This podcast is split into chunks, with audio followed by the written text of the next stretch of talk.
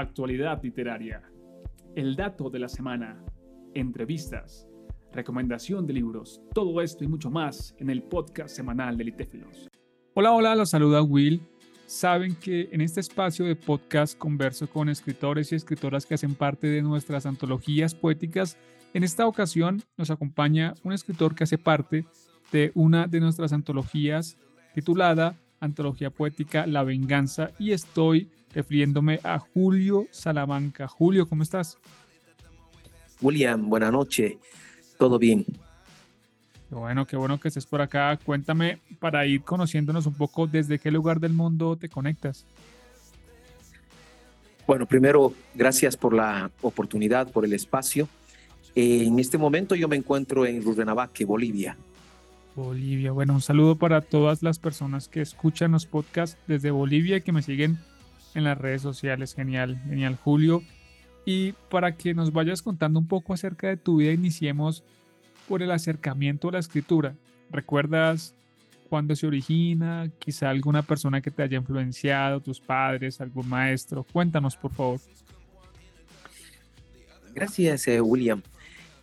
Comprendo de que la vena literaria la traigo desde, desde familia.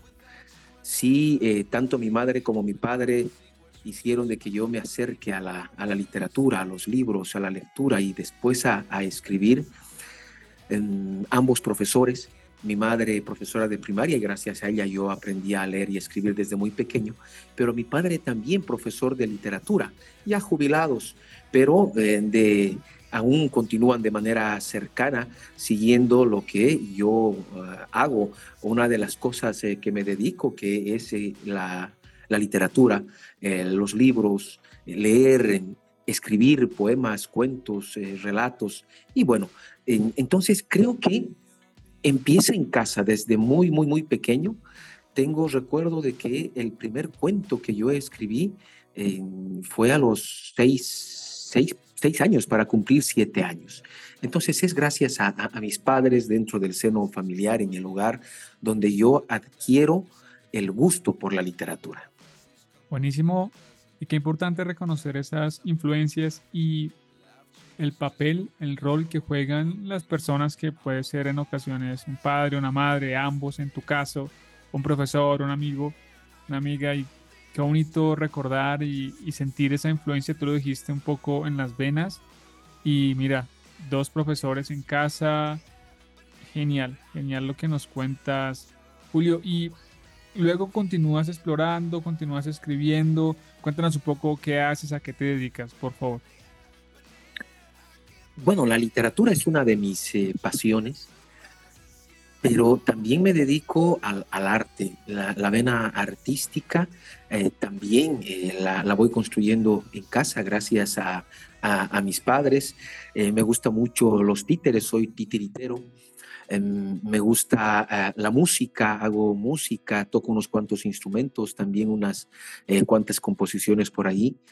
Y bueno, laboralmente soy gestor sociocultural, estoy dentro de lo que eh, corresponde activamente a, la dinámica dentro de lo que yo me desarrollo a nivel laboral, a nivel profesional, a nivel personal. Actualmente estoy desarrollando actividades dentro del municipio en, en Rurrenabaque, actividades de, planificación, eh, pero sin dejar de lado eh, esa vena literaria, la vena artística, siempre tratando de alimentar el, espíritu con lo que a uno le gusta hacer. Buenísimo, buenísimo que en tus espacios, incluso laborales, está también ese ámbito artístico, literario, cultural, que por supuesto tienen un impacto muy positivo en lo social, en el país, en, en lo rural, en la ciudad. Bueno, buenísimo. Y Julio, ahora puntualmente respecto al poema que hace parte de nuestro libro. Cuéntanos un poco ese poema, Con amor, la vida. Lo escribiste específicamente para la convocatoria, ya lo venías trabajando. Cuéntanos, por favor. Es uno de los poemas que, que he venido eh, trabajando. Ya, ya lo tenía y bueno, tuvo, eh, me cayó como anillo al dedo.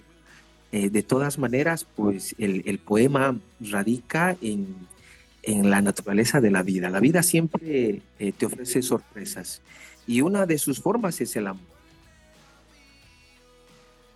Que normalmente siempre es eh, vengativo, así lo consigo. Sin embargo, no siempre la venganza es mala, aunque se la conciba de esa manera. A veces el amor a través de la vida te ofrece placeres, y la venganza es eh, de todas maneras un, placer. Y eso es lo que he tratado de plasmar en, el poema, ¿no? con amor, eh, la vida se va vengando a través del amor, la vida de, de todo lo que uno va atravesando, esas emociones, esos sentimientos, em, esas construcciones, esos desamores que son parte de, cada, de cada quien, eh, es la vida la que se va vengando a través del amor. Y bueno, es algo que, quise eh, imprimir dentro de este poema. Mira qué interesante, es una mirada desde un punto no muy común, pero que tu poema este habla de que, bueno, hay muchas formas de percibir, de, de sentir, en este caso la venganza que tú mencionas, ese vínculo de la vida, la venganza, el amor.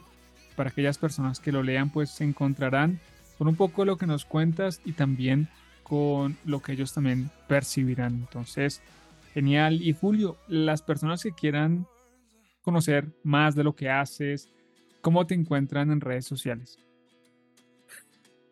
Gracias una vez más por la oportunidad y sí, en redes sociales, eh, en, Facebook estoy con, eh, mi nombre completo, Julio César eh, Salamanca Beizaga. En TikTok también estoy con, el nombre que, poseo. Entonces, para quienes quieran conocer un poco más de la actividad que realizo, tanto en, en, TikTok, en Facebook y en Instagram, me pueden encontrar con Julio César Salamanca Beizaga. Buenísimo. Ahí lo tienen, queridos oyentes. Julio César Salamanca Beizaga desde Bolivia nos ha compartido un poco acerca de su vida, un poco acerca también del proceso creativo de su poema. Julio, gracias por acompañarnos en este espacio. Gracias a ustedes, gracias por eh, permitir de que eh, podamos compartir con los demás eh, las emociones, las vivencias que, bueno, las imprimimos a veces en poemas, a veces en cuentos, y gustoso de eh, seguir formando parte de lo que ustedes hacen, William, a través de ITEP. Es con gusto, es con gusto, Julio, y estaremos en contacto viéndonos en otros espacios y encontrándonos. Chao, chao.